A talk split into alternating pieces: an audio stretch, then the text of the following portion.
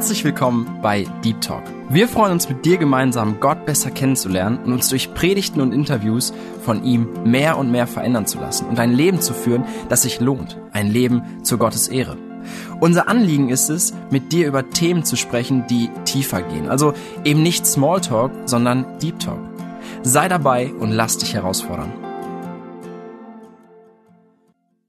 Ja, herzlich willkommen hier bei der Sendung heute. Ich bin Nathanael und ich freue mich, dass du heute eingeschaltet hast. Ich sitze hier schön im, im Garten und habe einen Gast bei mir, den ich vor einigen Jahren kennenlernen durfte bei einem Gebetsabend für verfolgte Christen. Und ja, wir hatten die Möglichkeit, ein bisschen im Kontakt zu bleiben und uns jetzt mal wieder zu treffen. Florian, ich bin dir total dankbar, dass du die Zeit genommen hast, dass wir dieses Interview heute führen dürfen und bin schon ganz gespannt, ja, was du zu erzählen hast. Und ja, ich wünsche euch viel Freude beim Zuhören. Hört gut zu, lasst euch verändern, achtet auf das, was erzählt wird. Ja, Florian, ich habe den Namen jetzt schon vorweggenommen.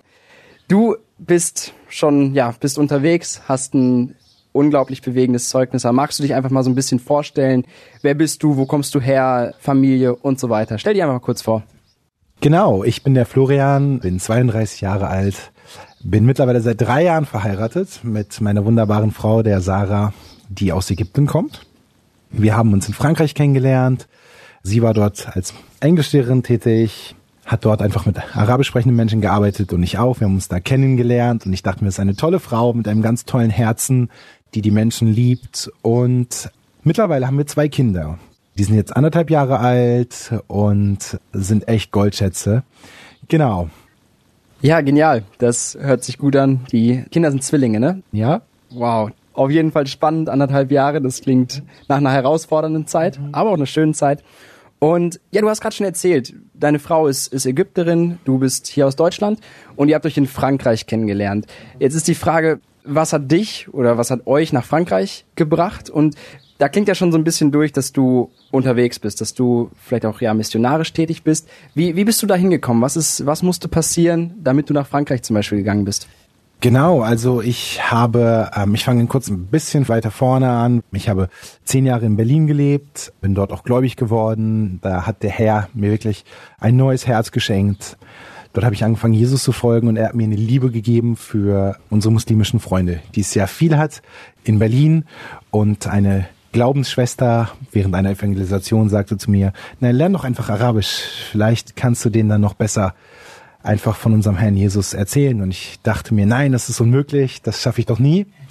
Und ähm, ich habe es trotzdem versucht, weißt du, das waren so 2013, so wo die ersten Apps rauskamen, wo man selber dann auch schon Sprachen lernen konnte. Und ja, der Herr hat mir einfach eine Begeisterung geschenkt.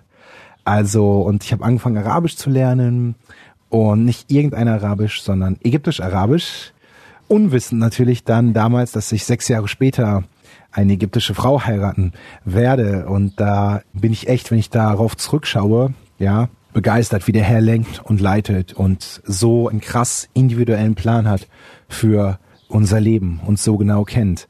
Naja, und eines Tages dann kam meine Mutter zu mir und reichte mir so eine Broschüre über Kurzzeiteinsätze und sagte, naja, Florian, weißt du, du reist doch gerne und du erzählst auch gerne Menschen von Jesus und dann kannst du es auch verbinden. Ja, du kannst reisen und Menschen von Jesus erzählen. Und da dachte ich mir toll. Und ich schlage also die Broschüre auf, ja. Und gleich eins der ersten Länder war Ägypten, ja.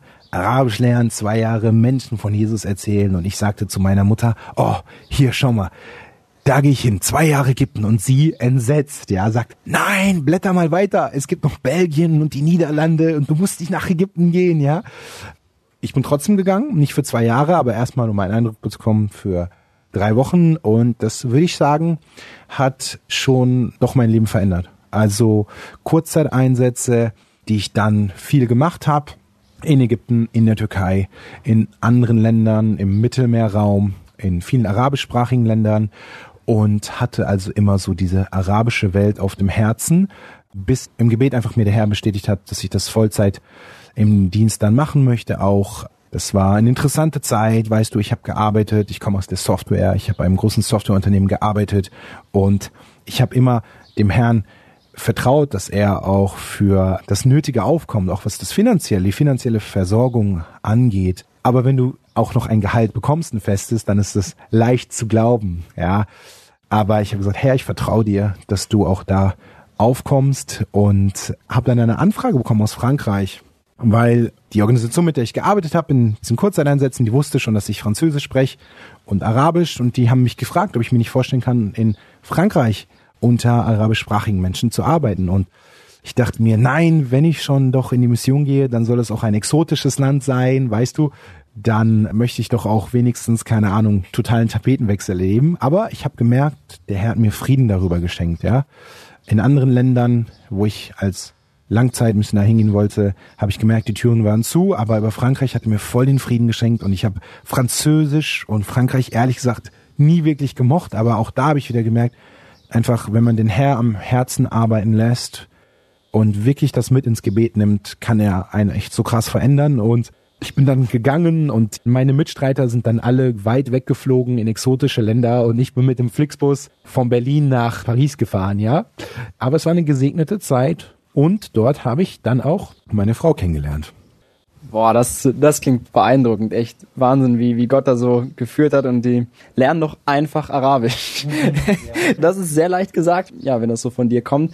Jetzt hast du schon gesagt, du sprichst Arabisch, du hast Französisch gesprochen, bist dementsprechend nach Frankreich gekommen. War das mit Sprachen schon immer so, dass dir das gelegen hat? Oder war das irgendwie so eine Gabe, die du entdeckt hast, dass das so plötzlich geklappt hat, weil ich weiß ja nun, dass du nicht nur Arabisch und, und Französisch sprichst, sondern noch ein paar andere Sprachen. Und ja, wie ist das so zustande gekommen? Hast du da schon immer einen ja, Fable für, dass dir das Spaß gemacht hat und dass das auch gut geklappt hat? Oder gab es da irgendein Ereignis, dass es so kam?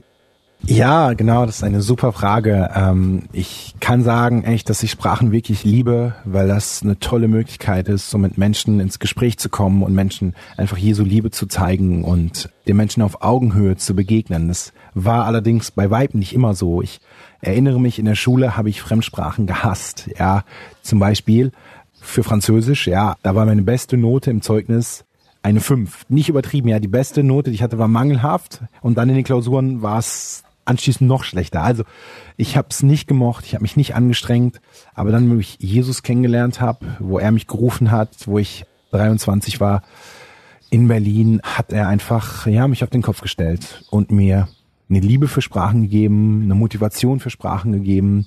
Ich habe also angefangen mit Arabisch dort. Das war meine erste Sprache, die ich so richtig intrinsisch, sagen wir, also aus eigener Motivation heraus gelernt habe und der Herr hat mir dafür die Ausdauer gegeben, die Liebe, die Motivation, aber ich habe mich auch trotzdem hingesetzt. Also dann jeden Tag mehrere Stunden und das mache ich nach wie vor, dass ich täglich eigentlich mit den Zwillingen hat sich das jetzt ein wenig geändert, aber es ist nach wie vor doch noch präsent, dass ich Stunden im Sprachstudium verbringe, jetzt mehr morgens, wenn die Babys noch schlafen. Aber ich denke, der Herr schenkt da auch einfach diesen langen Atem für, ne? Bis man eine Sprache gut spricht, dauert es schon. Aber genau, es war nicht immer so. Aber da, wenn wir, denke ich, dem Herrn einfach Freiraum geben, an unserem Herzen zu wirken, dann muss auch die Sprachbarriere in Jesu Namen weichen. Genial, ich, ich staune, wie, wie Gott auch sowas tun kann. Ich glaube, das auch für ja, für uns alle, die wir das heute hören, ist das eine, eine schöne Erinnerung. Gott ist es nicht unmöglich, jemandem diese, diese Ausdauer zu schenken, Sprache auch zu lernen. Und ja, ich möchte dir, wenn du das jetzt hörst und vielleicht in der Schule sitzt bei der einen oder anderen Fremdsprache und vielleicht dir ähnlich wie wahrscheinlich viele anderen denkst, das brauche ich nicht oder das macht nicht so Spaß, nutzt die Gelegenheit, lern das weiter, weil wir haben gerade von Florian gehört, dass eine Sprache auch ein totaler Türöffner sein kann. Ne? Dadurch konntest du diese Arbeit in Paris wahrscheinlich auf einem ganz anderen Niveau, sage ich mal, tun, als wenn du jetzt dorthin kommst und gar kein Wort Französisch oder Arabisch halt gesprochen hättest. Ne? Und das ist genial. Und ich merke schon, du, du bist dorthin gegangen, das Evangelium weiterzuerzählen. Und ich glaube auch, so wie ich dich erlebe oder wenn ich euch erlebe, dafür schlägt auch euer Herz, oder? Wie, wie ist da so euer, euer Herzschlag? Was ist euch ganz besonders vielleicht im, im Fokus, ganz besonders wichtig? Ja, also das ist eine Frage, wo ich jetzt wahrscheinlich die ganze Sendung mit füllen kann. ich versuche mich da kurz zu halten. Also uns ist es ein Herzensanliegen, den Menschen von der Hoffnung zu vermitteln, die Jesus schenkt. Für mich hat das eine ganz persönliche Wichtigkeit, einfach weil Jesus mich so verändert hat. Weißt du, ich habe in der Welt gelebt mit allem, was dazu gehört. Und ja, habe Hoffnung gesucht und nicht gefunden, habe Hoffnung versucht zu finden in verschiedensten Art und Weisen, in verschiedensten Dingen, Freude und ja, es war leer im Endeffekt. Und wo ich Jesus kennenlernen durfte, hat er mein Leben so auf den Kopf gestellt, dass ich sagen kann, ja, das ist wirklich der Sinn des Lebens. Jesus möchte unser Leben mit Sinn füllen, ja. Und er sagt, der Teufel kommt, um zu nehmen, zu stehen und zu rauben, aber ich bin gekommen, sagt Jesus, damit ihr ein Leben habt und nicht irgendein Leben, aber ein Leben in Fülle. Wie krass, oder? Für mich und für euch und für uns alle ein Leben mit echtem Sinn und in Fülle. Und das war so das, was ich persönlich mein Leben lang gesucht habe, bis ich 23 war und nicht gefunden habe. Und dann höre ich so diese Worte von Jesus und die haben, sind so in mein Herz gegangen. Und das hat sich jetzt in den letzten acht Jahren so befürwortet. Also ich habe meine tolle Frau, ich habe wundervolle Kinder und wir durften so viel erleben und jetzt sitze ich hier mit dir, was auch wunderbar ist und Gott führt und lenkt und das unseren muslimischen Freunden weiter zu erzählen, ist ja einfach, ich finde, es zerbricht mein Herz, wenn ich weiß, dass ich diese Liebesbotschaft, diese Botschaft der Hoffnung in mir habe, aber nicht weitergebe. Und deshalb muss es einfach raus. Also ich möchte gerne auch Leuten einfach davon erzählen, dass sie jemanden haben, der sie liebt, dass sie da sind mit einem Zweck, mit einem Sinn, kein Produkt des Zufalls sind oder auf die Hoffnung der Ewigkeit spekulieren müssen, sondern nein, da gibt es das Versprechen, das haben sie. Sie haben das Versprechen auf Ewigkeit mit unserem Herrn Jesus in einer Liebesbeziehung. Und wie kann ich da ihnen das nicht weitergeben? Also ich denke, das ist meine und Sarahs langanhaltende Vision, die uns auch erlaubt, dann auf dem Feld zu bleiben auch wenn es viel Entmutigendes gibt, die Hoffnung einfach ist da auf ein Leben in Ewigkeit mit Jesus und das sollen alle hören. Ja, ich finde, das ist genial. Das ist das, glaube ich, was uns Christen alle auch ausmachen sollte. Dieses überfließende Herz mit der, mit der Liebe Gottes, mit der Botschaft des Evangeliums, das an andere weiterzugeben. Und ich weiß nicht, wie es dir als Hörer jetzt geht. Vielleicht geht es dir noch nicht so. Dann wünsche ich dir, dass es dir bald so geht. Aber vielleicht geht es dir auch schon so und du stellst dir die Frage, ja gut, aber aber wie denn jetzt? Also irgendwie sehe ich in meinem Leben vielleicht noch nicht, wie das Ganze Züge annehmen kann. Bei dir war es jetzt zum Beispiel so, deine, deine Mutter hat dir dieses Traktat, dieses Heftchen mit Kurzeinsätzen hingelegt und es fing in Ägypten an. Heute seid ihr nicht mehr in Ägypten. Der Weg ging woanders hin. Und auch dieser Weg war ein spannender Weg. Und ich glaube, auch das ist für uns, die wir es hören, kann das sehr hilfreich sein, weil ich glaube, manchmal machen wir so unseren Plan und, und Gott hat irgendwie noch was viel Besseres im Gepäck oder was viel Wunderbares vor. Und wie ist so euer Weg dahin gegangen an den Ort, wo ihr jetzt gerade seid, wo ihr jetzt dienen dürft? Also, einer der Kurzzeiteinsätze, die ich auch einfach nur empfehlen kann. Ja, euch allen, Nathanael, du bist ja sowieso schon viel unterwegs. Ich finde, es ist sehr bewegend. Es war für mich sehr bewegend, einfach andere Kulturen und Menschen kennenzulernen. So schon mal einen Geschmack zu bekommen. Ja, wie soll man etwas kennenlernen, wenn man nicht es probiert? Und einer dieser Länder war auch die Türkei.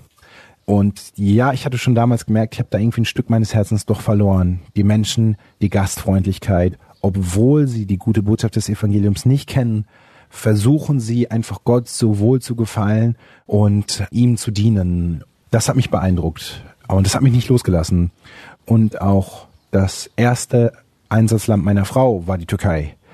Also hat es auch sie gepackt. Ne? Sie war dort damals an der ähm, syrischen Grenze tätig und hat dort dann mit Geflüchteten gearbeitet. Und so hat der Herr Jesus uns beide zusammengeführt und wir hatten beide so diese Liebe für die Türkei. Und was bedeutet das konkret? Wir haben uns das Land, wir haben einfach viel dafür gebetet, als Ehepaar und auch in der Gemeinde und haben einfach nochmal das Land besucht, um einfach auch nochmal den Herrn sprechen zu lassen, vor Ort Eindrücke zu sammeln in den Teams, in den anderen Leuten, bei den anderen Leuten, die dort schon arbeiten um einfach auch vielleicht nochmal Bestätigung zu bekommen. Und ja, der Herr hat es für uns bestätigt und wir dürfen nach wie vor einfach doch auch merken, dass wir dort am richtigen Ort sind durch Zeichen und Wunder, die der Herr wirklich schenkt, seit wir da sind. Und das ist ermutigend.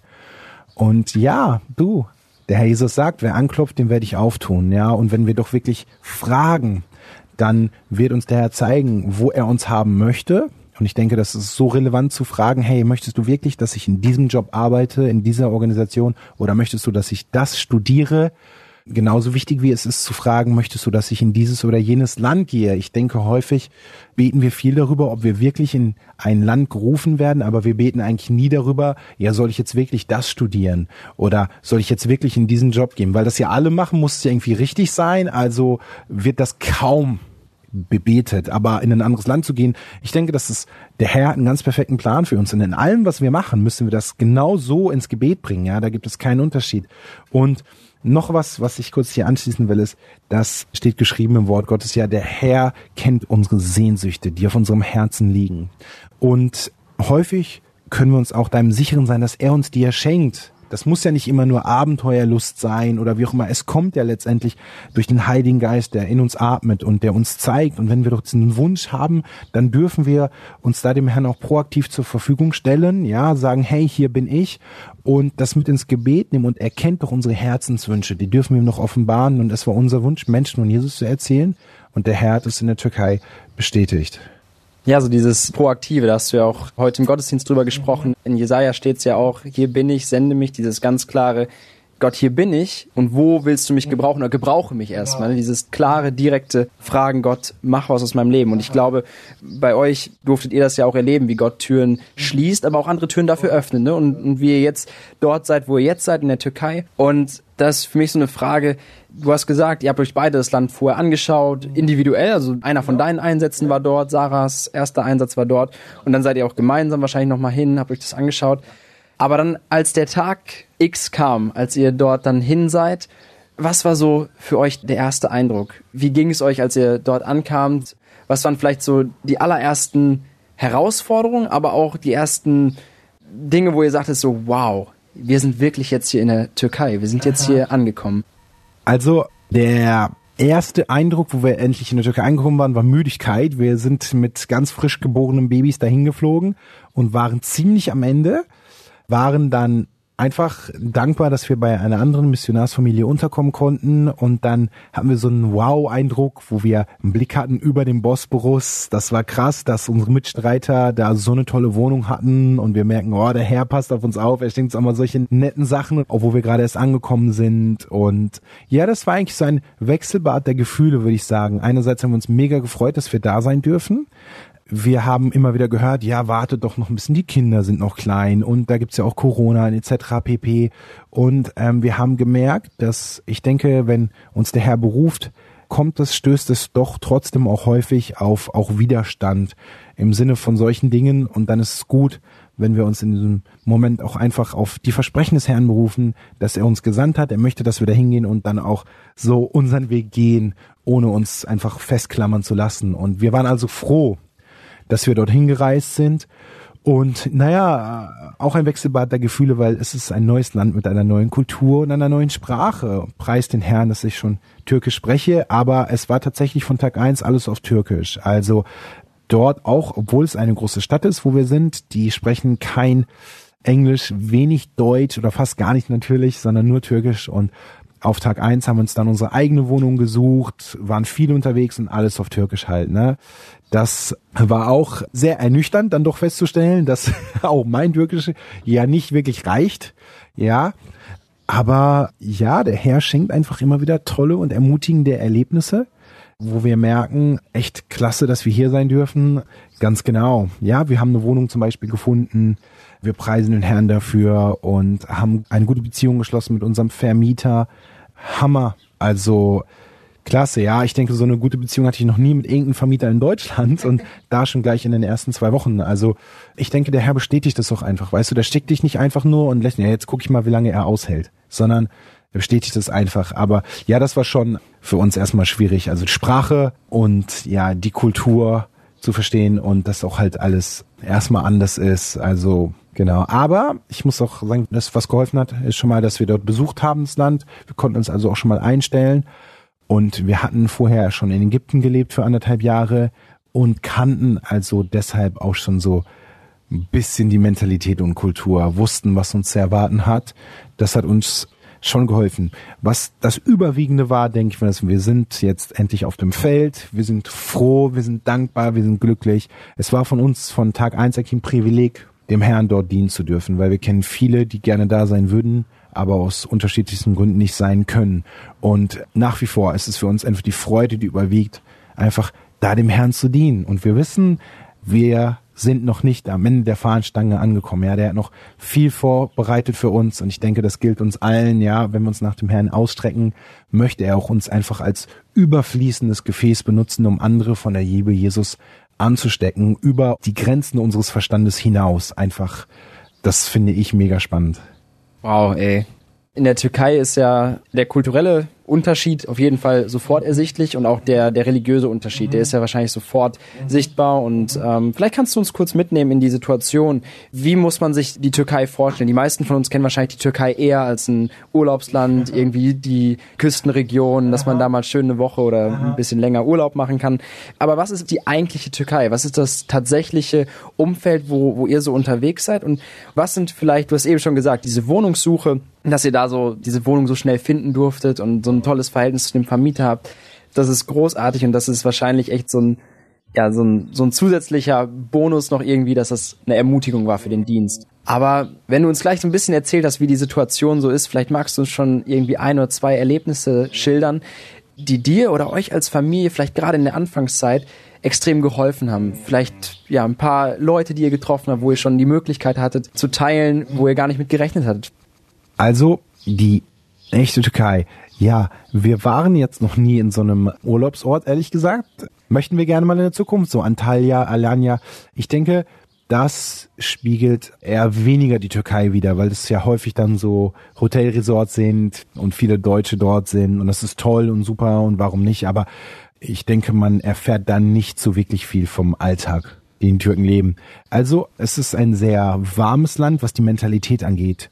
Viel findet in Gemeinschaft statt und viel wird auch in Gemeinschaft entschlossen oder so. Ich denke, dort ist nicht so wirklich die Selbstverwirklichung an vorderster Stelle, wie ja wir hier häufig so sozialisiert werden, die was muss ich tun, damit ich mich besser fühle. Es ist dort häufig, was können wir tun, damit wir einfach uns besser fühlen, eine bessere Zeit haben. Und das finde ich ist ganz interessant, weil es da viele Möglichkeiten gibt, auch dann Zeit entsprechend mit den Leuten zu verbringen. Viel wird draußen verbracht, auf einen Tee, auf ein Abendessen. Man wird viel eingeladen und es ist eine sehr gastfreundschaftliche Kultur.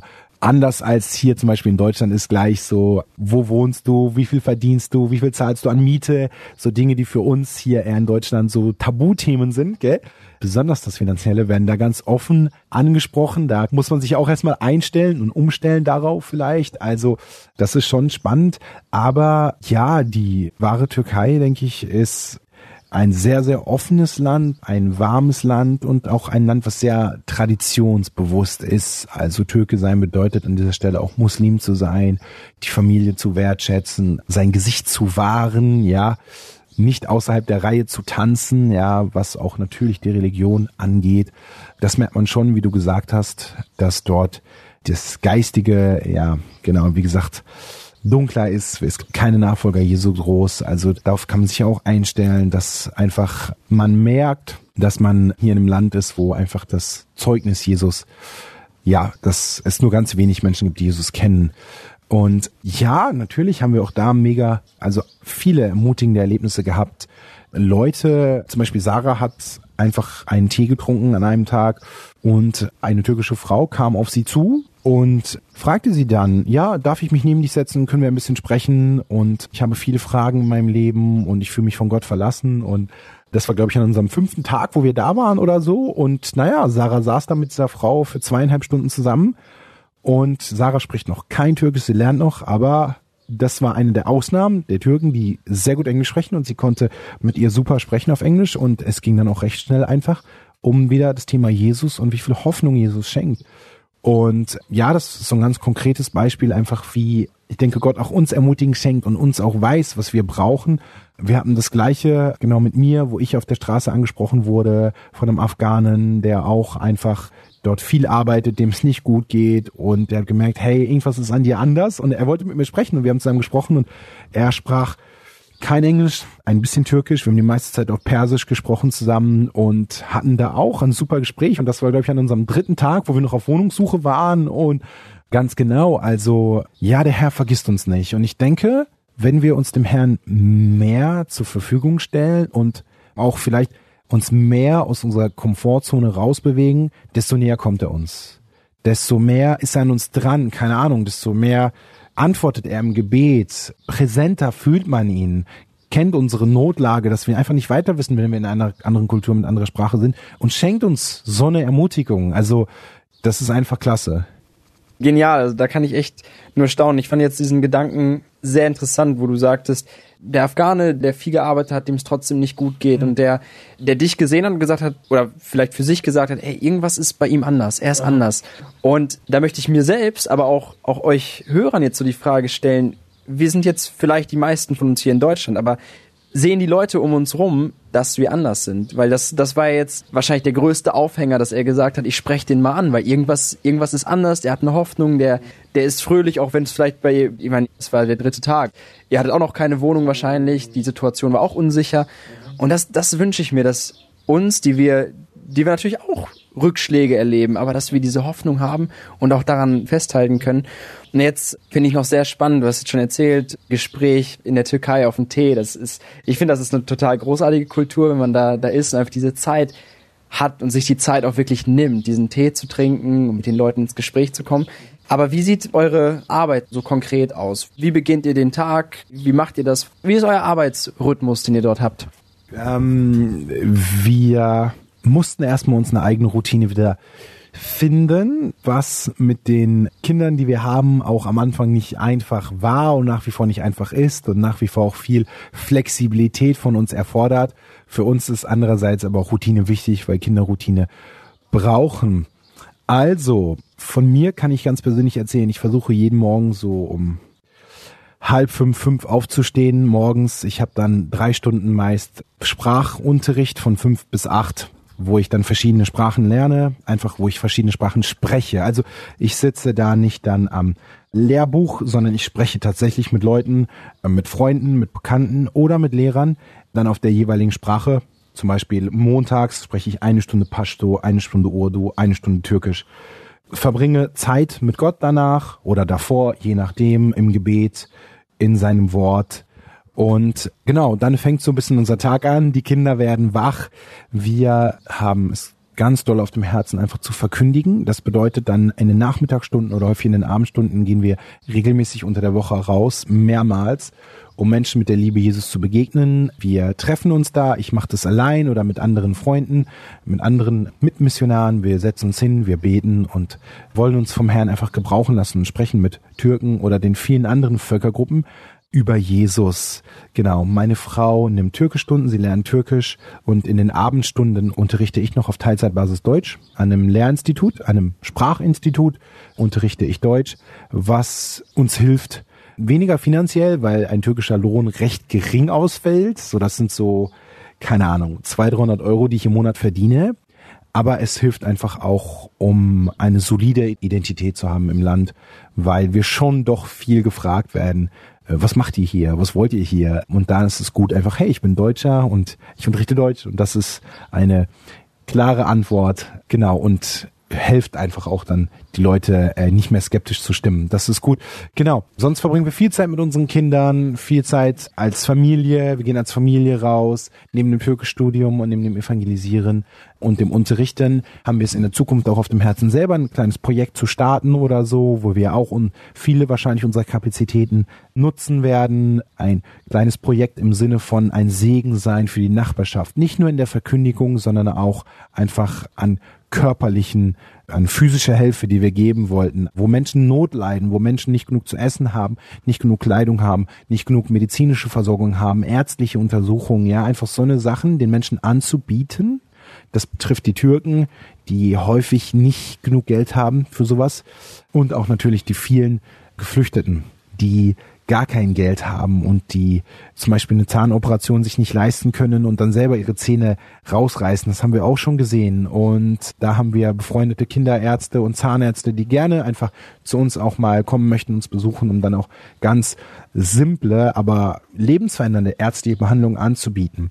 Genau. Und das planen wir so ein bisschen an für das Ende dieses Jahres und für das nächste Jahr einfach so ein Community Center, ich weiß nicht, wie man das gut übersetzen kann, Nachbarschaftsprojekt zu öffnen, wo man Menschen einfach auf einer guten Plattform begegnen kann, auch vielleicht mit Workshops, mit Sprachunterricht, mit einem kleinen Café an der Seite, wo wir vielleicht schön deutsch äh, ägyptische Sachen verkaufen können. Wir haben nichts Vergleichbares bisher gesehen und wir denken schon, dass das gut angenommen wird und das möchten wir in der Zukunft starten, genau. Also es ist uns wichtig, dass wir unseren Tag nicht füllen mit einer säkularen Anstellung oder so, was denke ich auch gut ist, wenn der Herr da ruft danach, aber wir fühlen, dass wir wirklich uns der Herr einfach ruft, so viel Zeit wie es geht mit der lokalen Bevölkerung und den anderen Randgruppen zu verbringen. Und in die Richtung möchten wir dem Herrn noch einfach folgen. Das heißt, wir richten uns in unserer täglichen Gestaltung sehr danach, wie kann es der heute zulassen einfach oder wie ist der Wille des Herrn, dass wir viel Zeit mit den Menschen verbringen. Und das hat bisher einfach unsere Tage schon recht gut gefüllt. Aha. Klasse, ich finde, das ist genial, also auch für uns, die wir jetzt hier in Deutschland sind. Du hast am Anfang das so schön gesagt, Kurzeinsätze sind eine geniale Möglichkeit, Missionen kennenzulernen, Kulturen kennenzulernen und vielleicht auch, ja, Gott wirklich aktiv, sage ich mal, zu fragen. Ne? Man geht in die Türkei, sagt, Gott, willst du mich hier haben? Was ist die Arbeit hier?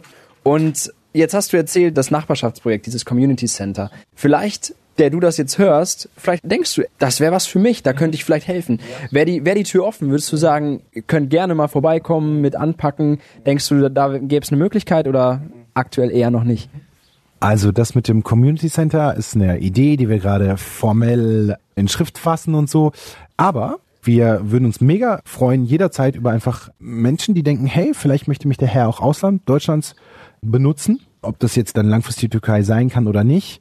Aber ich denke, da gibt es viele Möglichkeiten, das in dieser Richtung auch zu erkundigen. Und die Türkei hat ja sowieso viele Völkergruppen. Wir würden uns sehr freuen, Leute einfach bei uns willkommen zu heißen in unserem kleinen Team, haben auch entsprechende Unterbringungsmöglichkeiten oder ganz konkret mit anzupacken in diesem Projekt, dann später diesen Jahres oder vielleicht auch erst Anfang nächsten Jahres, das werden wir dann noch sehen. Aber Arbeit haben wir auf jeden Fall immer da. Also wir würden uns über jede tatkräftige Hand freuen. Natürlich, klar. Stark, das ist, das ist sehr gut. Und was sind so die, die größten Herausforderungen, die, die ihr vielleicht in dem Dienst erlebt als Familie? Man hört ja oft so der Gedanke, den du auch schon genannt hast, dass viele Leute gesagt haben, ja, wartet noch, die Kinder sind noch so klein. Oder allgemein, dass man sagt, ja, mit Familie schwierig. Würdest du sagen, Mensch, Familie es macht die Sache natürlich anders. Vielleicht hier und da weniger flexibel, vielleicht auch stellenweise komplizierter, aber vielleicht stellenweise auch einfacher. Würdest du sagen, das ist eine, eine richtig geniale Sache? Du hast eben erzählt, ihr geht als, als Familie auch oft rum und ähm, durch die Stadt und habt Gespräche. Das hört sich richtig schön an und vielleicht ist das auch was, was die Hörer so, so bewegt, dass sie denken, ja, mit Familie ist schwierig? Oder würdest du sagen, das ist zwar eine Herausforderung, aber es ist auch ein großer Segen, eine große Chance, die Gott so da gibt, ne? Also als Familie ist es ein totaler Segen, ne? Weil ähm, Familie hat einen super hohen Stellenwert und Kinder sind dort geliebt und du kannst als Familie einfach den Menschen noch viel besser erreichen. Du hast auch so ein bisschen einen Status, der mehr Respekt zeigt. Einfach du bist Familienvater, du bist ein bisschen erfahrener etc. pp. Das passt also schon. Herausforderungen sind vielfältig. Das fängt auch schon, denke ich, an ab dem Zeitpunkt, wo der Herr dich ruft, schon dann in deinem Heimatland, also jetzt in unserem Fall ja auch in Deutschland, wo wir häufig merken, das, was wir erfahren haben, ist, dass häufig aus der eigenen Gemeinde oder von anderen Gläubigen ja, schon, dass eigentlich die Berufung in Frage gestellt wird. Das hatten wir immer wieder. Ja, bist du dir auch ganz sicher? Möchtest du wirklich deinen guten Job verlassen? So einen Job findest du nicht nochmal wieder. Aber du hast doch auch die ganzen Nationen hier in Deutschland. Du musst doch gar nicht rausgehen. Ne? Das ist schon eine Herausforderung, mit der man, denke ich, auch erstmal umzugehen wissen muss sich da einfach immer wieder auf den Herrn zu berufen, auf den Herrn zu schauen und sich dadurch nicht irritieren zu lassen. Na, das ist eine Herausforderung, wo es dann anfängt und dann natürlich sind die Herausforderungen auch vielfältig, wenn du dort vor Ort bist. Die geistige Dunkelheit in den meisten Ländern in der muslimischen Welt oder auch in der Türkei ist da. Natürlich Sprachbarrieren und so sind da Missverständnisse sind vorprogrammiert und für uns, ganz konkret in der Türkei und auch in Istanbul, gibt es halt auch eine große Erdbebengefahr. Ne? Also das Land ist auf so einer tektonischen Platte, besonders Istanbul, wo dann jetzt für die nächsten fünf Jahre ein großes tödliches Erdbeben vorausgesagt wird, was auch schon 1999 einmal eingetroffen ist, wo Zehntausende ihr Leben verloren haben. Und wir haben schon das ein oder andere Erdbeben erlebt in unserer Zeit in Istanbul. Das waren zum Glück nur kleine Erdbeben, aber das ist natürlich auch etwas, was uns bewegt, auch besonders jetzt, wo wir Kinder haben. Aber auch da ist der Herr treu, schenkt Ruhe, schenkt Weisheit, wie man damit vielleicht besser umgehen kann. Was können wir proaktiv machen, um vielleicht diese Gefahr zu mindern, menschlich gesehen. Und auch da ist der Herr einfach total dicht dran und begleitet eine. Also da würde ich sagen, die Herausforderungen hören nicht da auf, wenn wir da angekommen sind oder sie fangen auch nicht erst dann an, wenn man angekommen ist, sondern die sind immer da aber der Herr weiß, welche Herausforderungen auf uns zukommen und er ist den Herausforderungen gewappnet. Also er ist da total treu und rüstet aus, rüstet zu und ja, es ist einfach spannend zu erleben, immer wieder, wie der Herr neu schenkt. Genau. Vertrauen für den Tag. Genau, ja.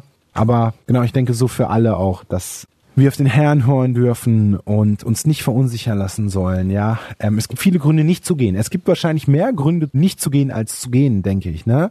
Aber wir haben alle, so ich, Florian und wir alle haben eigentlich schon den klaren Sendebefehl, ja, in dem Wort Gottes. Der ist da, der ist ausgesprochen über unser Leben. Ja, häufig beten wir dann immer noch für so eine Brieftaube, die über unseren Kopf fliegt und einen Zettel fallen lässt, wo das Land drin gestiegen ist. Und vorher rühren wir uns nicht von der Stelle, aber wir dürfen dem Herrn vertrauen, dass wir schon gesandt sind. Die Frage ist nur, wohin? Und auch da gibt es diesen Spruch, der mir ein bisschen hilft. Ein parkendes Auto kannst du nicht lenken. Erst wenn man das Auto in Bewegung setzt, ja, schenkt uns der Herr darin auch Eindrücke. Und das war für uns definitiv so der Fall. Aha. Ja, das ist, das ist so wahr. Da ist auch, finde ich, immer dieser Punkt, dem fahrenden Auto auf jeden Fall und auch so diesen, diesen Moment, dieses Verb in Bewegung zu sein. Ne? Einfach, also wo du bist, da sei ein Segen. Ob das jetzt hier in Deutschland ist, ob das woanders ist, ob das auch im Urlaub ist. Wenn man im Urlaub ist, das ist ja. kein Urlaub von Mission. Ne? genau, und das finde ich, finde ich großartig. Also hast du konkret vielleicht ein paar Herausforderungen oder, oder Anliegen, die wir auch so mitbewegen können. Wie ist zum Beispiel der, du hast gesagt, ihr arbeitet in einem Team, ihr seid in einem Team unterwegs und ihr führt auch Gespräche und ihr, ihr geht ja voraussichtlich auch mit den Leuten, mit denen ihr gesprochen habt, zum Teil mit und habt ihr Kleingruppen, die sich zum Beispiel bei euch auch versammeln, ähm, die aus verschiedenen Kreisen unterwegs sind, wo ihr, wo ihr Bibelarbeiten mitmacht, wo, wo ihr weitergeht als die Straßenevangelisation sozusagen. Habt ihr sowas und habt ihr da Anliegen, die wir mitbewegen können, wofür beten dürfen. Das fände ich total spannend, wenn du da noch ein bisschen was erzählen könntest. Ja, genau. Unser Anliegen ist natürlich, so was Paulus sagt, wen sollen sie denn glauben, wenn sie nie gehört haben? Also ist unser Anliegen, das Evangelium weiterzugeben. Das machen wir durch die Straßeneinsätze, aber wir merken auch, dass häufig so viel Offenheit da ist, dass wir nicht stundenlang mit den Leuten auf der Straße sprechen können und im Wort Gottes zu studieren, sondern wenn wir merken, hey, da herrscht eine große Offenheit, viele Fragen, laden wir die Leute zu uns nach Hause ein um dann in der häuslichen Gemeinschaft nochmal näher und genauer ins Wort Gottes einzusteigen. Und da hat der Herr auch echt einfach tolle Wunder geschenkt, dass wir uns jetzt mittlerweile mit drei Gruppen bei uns daheim treffen, in verschiedenen Sprachen, also verschiedene Sprachgruppen an verschiedenen Tagen und die kennen alle den Herrn Jesus noch nicht, aber sind dafür offen. Und natürlich ist es schon unser Ziel, auch irgendwo Gemeinde so vorzuleben, dass es auch für die Einzelnen sozusagen reproduzierbar ist. Also ein Gemeindegebäude jetzt einfach zu bauen, ist aus finanzieller Sicht und aus Sicht der Erlaubnis von der Regierung erstmal schwierig, also machen wir es bei uns zu Hause. Und viel findet dort auch in dem kulturellen Rahmen zu Hause statt, in der häuslichen Gemeinschaft. Und wenn wir Geschichten lesen von Jesus auf deren Sprache und so, häufig sind die davon so begeistert, ja, zum Beispiel wie der Vater dem verlorenen Sohn mit offenen Armen entgegensteht. Und der Vater konnte dem Sohn sogar entgegengerannt, ja, was in der Kultur unvorstellbar ist. Eine Person mit Ansehen und Respekt kommt den jüngeren, ja, sündigen Sohn Sohn, ja, also sozusagen uns, den Verlorenen, entgegengelaufen, weil er ihn lieben möchte, weil er eine Gemeinschaft wieder mit ihm haben möchte. Das spricht schon Bände und die Geschichten finden unsere muslimischen Freunde so toll, dass die die weitererzählen auch, ne? An ihre Familie, an Kollegen, an Studenten, in der Mitstudenten in der Uni und da ist also das multipliziert sich sozusagen und das haben wir auf dem Herzen, dass unsere Hausgemeinde auch so dann entsprechend wächst. Ne? Also es ist so ein bisschen zweiseitig. Einmal erreichen wir die Leute ein erstes Mal über einfach das Präsentsein auf der Straße, in Cafés, in Restaurants. Ja, wir versuchen es recht flexibel zu halten, aber dann auch das konkrete Studieren des Wort Gottes im häuslichen Verband. Ganz genau. Klasse. Das hört sich gut an, dass ihr die wirklich auch, auch mitnehmt, dann auch in so einer, so einer Hausgemeinde. Ja, dass die einfach tiefer forschen dürfen. Und ich staune einfach, dass die, ja, das, was sie dort hören, dass sie davon so begeistert sind und das auch weitergeben. Weil ich glaube, das ist, unsere Kultur hier hat sich, glaube ich, so weit verändert, dass der Glaube gar kein Thema mehr im Alltag so ist. Also es, es braucht schon, glaube ich, viel, damit Menschen hier über ihren Glauben tatsächlich reden, während das woanders vielleicht noch mal mehr Realität ist, ne? dass der Glaube eine größere Rolle spielt in dem Leben, welcher Glaube das auch immer sein mag, ne? dass der Glaube einfach eine größere Rolle spielt. Wie ist das in der Türkei? Sind die Leute dort tendenziell offener oder müsst ihr schon sehr tief graben oft, dass ihr bis man zu solchen Thematiken kommt oder ist es vielleicht ja einfacher als hier? Also dort ist es so, ne, wie auch in vielen anderen muslimischen Ländern, dass der Glaube eine große Bedeutung spielt, dass der Glaube sehr öffentlich gelebt wird, nicht so ein Privatthema ist und zu Hause gelebt wird. Und häufig dort, wenn wir im Gespräch sind mit den Leuten vor Ort, ist es schon gleich die zweite Frage, bist du Muslim? Warum sprichst du meine Sprache? Und wenn du dann erzählst, also ich erzähle dann häufig, dass ich Jesus liebe, dass Jesus in meinem Herzen lebt und wie Jesus lebt in deinem Herzen, wie ist das denn möglich überhaupt? Und da gibt es einfach schon von Anfang an und recht schnell im Gespräch die Möglichkeit, einfach ja über den unseren Herrn Jesus zu sprechen und auch tief in den Gespräche einzusteigen, was ja hier in Deutschland vielleicht nicht so einfach ist, denke ich. Oder genau, wo wir das selbst gemacht haben, hier auch Straßeneinsätze in Deutschland, haben wir das schon doch anders wahrgenommen. Genau, aber das ist recht einfach und man kann dort recht gut ins Gespräch einsteigen, genau. Das ist sehr natürlich und gar nicht merkwürdig, wie hier sondern die Türken finden es toll, einfach wenn man seinen Glauben offen und ehrlich lebt, darüber auch erzählen kann, ja, weil für die Menschen aus diesem Teil der Welt, für diesen Christen Leute, die so was Hollywood so ein bisschen zeigt, ja, also die viel trinken und andere Sachen machen, die eigentlich Christen nicht wirklich machen. Und also wenn die auf einen ehrlichen Folger Jesus stoßen, ja, dann ist das schon häufig Zeugnis für sich wie sehr man Jesus liebt habt. Weil die hatten ja nie ein echtes Beispiel. Die hören ja nur Vorurteile, Vorurteile. Aber wenn die dich sehen, Nats, ja, Nathanael, wie du Jesus lieb hast und du kannst nur fünf, fünf Sätze auf Türkisch, ja, das ist schon für die häufig ein Zeugnis. Du gehst in deren Land, du lernst deren Sprache, ja, und das schafft schon auch eine Vertrauensbasis, so dass du dann auch recht schnell über tiefe Themen ins Gespräch kommen kannst. Aha. Wunderbar, dass ihr da ja, wahrscheinlich auch nicht nur, aber dass ihr auf so eine Offenheit stoßt, dass das für euch ja Einstieg ist, um, um über solche tiefen Themen reden zu können. Und ich glaube, ja, du hast es gesagt, dass ihr auch hier in Deutschland angefangen habt. Ihr habt jetzt nicht erst angefangen, als, als ihr in die Türkei gekommen sind oder sonst wo. Ich glaube, das ist für uns sehr, sehr wichtig. Und ich, ich würde dich jetzt bitten als, ja, sozusagen erfahrener Missionar, was würdest du den Hörern mitgeben als so, so Steps, die man jetzt gehen kann, so, so die nächsten, weiß ich nicht, die nächsten drei Schritte vielleicht so ungefähr, wie man dieses proaktive Leben kann und wie man das vielleicht hier auch ausleben kann. Und vielleicht auch, was du jetzt erlebt hast, dadurch, dass du deinen Job hier aufgegeben hast, dass du dorthin gegangen bist, was für ein nicht nur was, was für ein Segen ist dir entgangen, sondern vielmehr, was wäre dir entgangen, wenn du es nicht gemacht hättest? So diese Frage zu stellen, lohnt es sich, mein jetziges Umfeld hier ins Ausland zu gehen, meinen Job aufzugeben, Aha. irgendwas anderes aufzugeben? Lohnt sich das? Wenn ja, warum? Ja, also drei Schritte.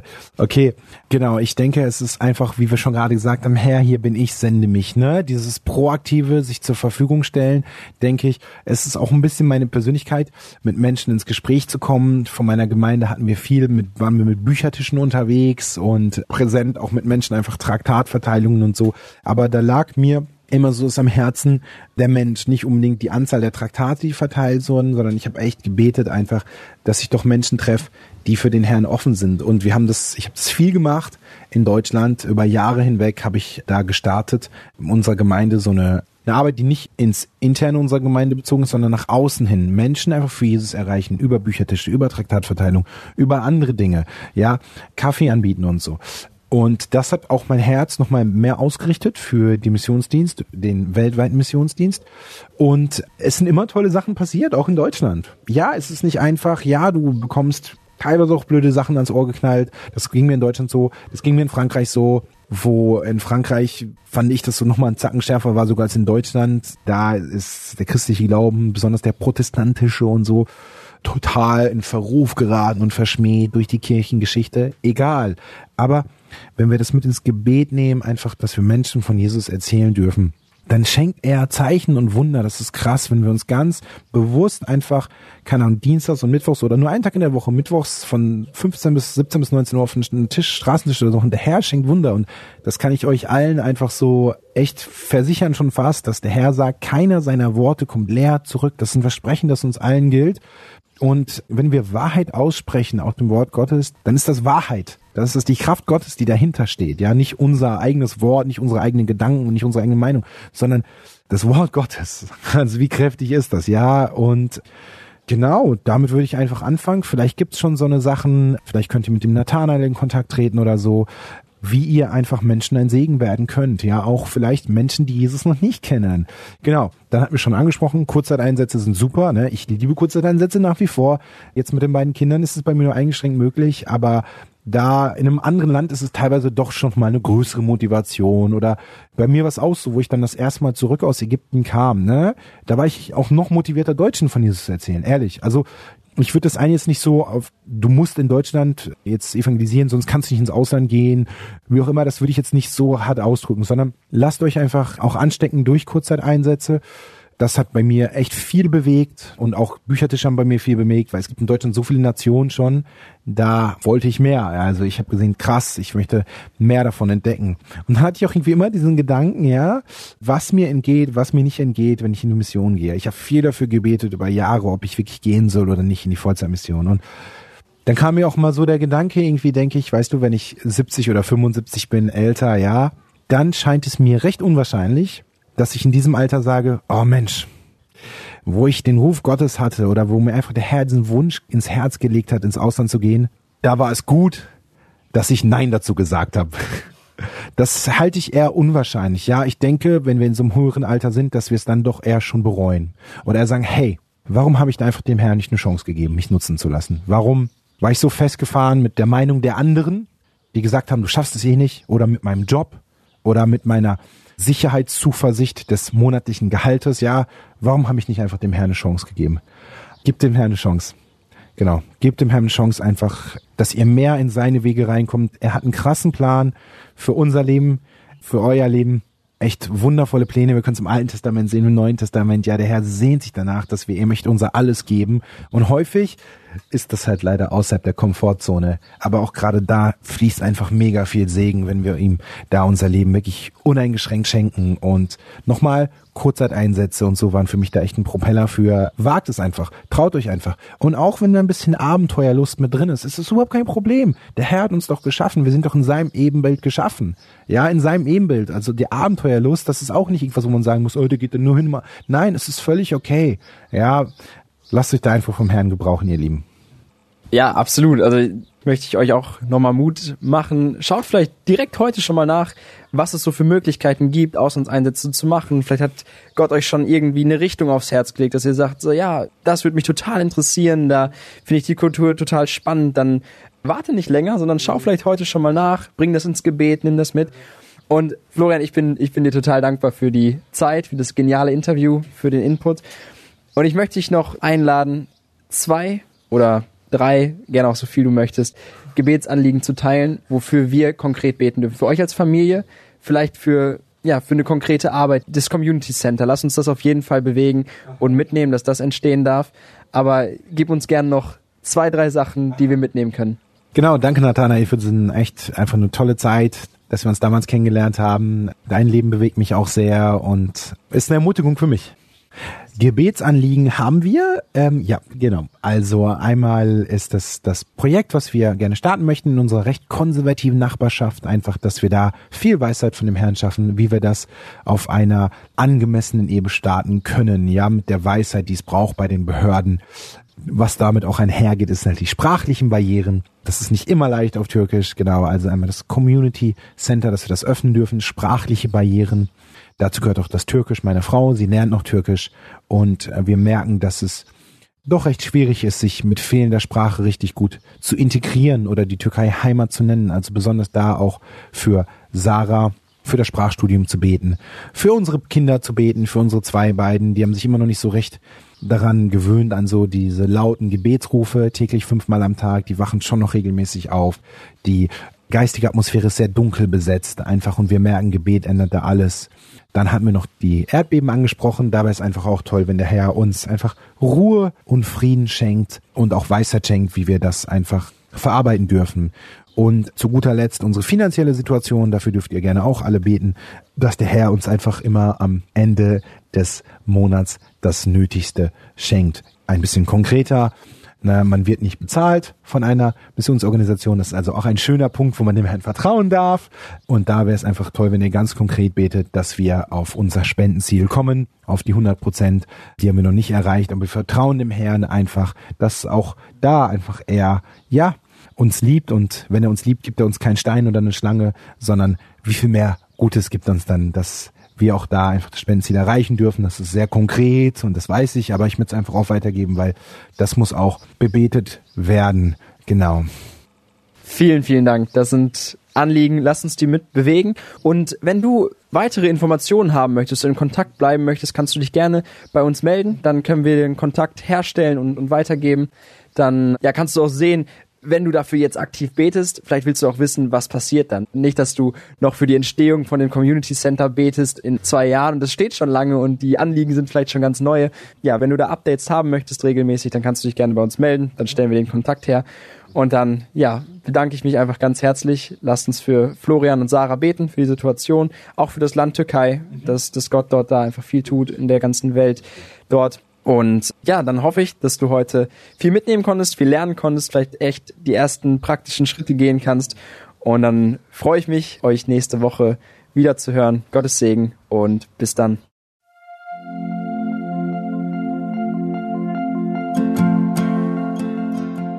Schön, dass du heute dabei warst. Wenn es für dich ein Segen war und du etwas mitnehmen konntest, dann teile Deep Talk gerne mit deinen Freunden und fühle dich frei, auch uns ein Feedback zu schreiben. Wir würden uns da sehr darüber freuen.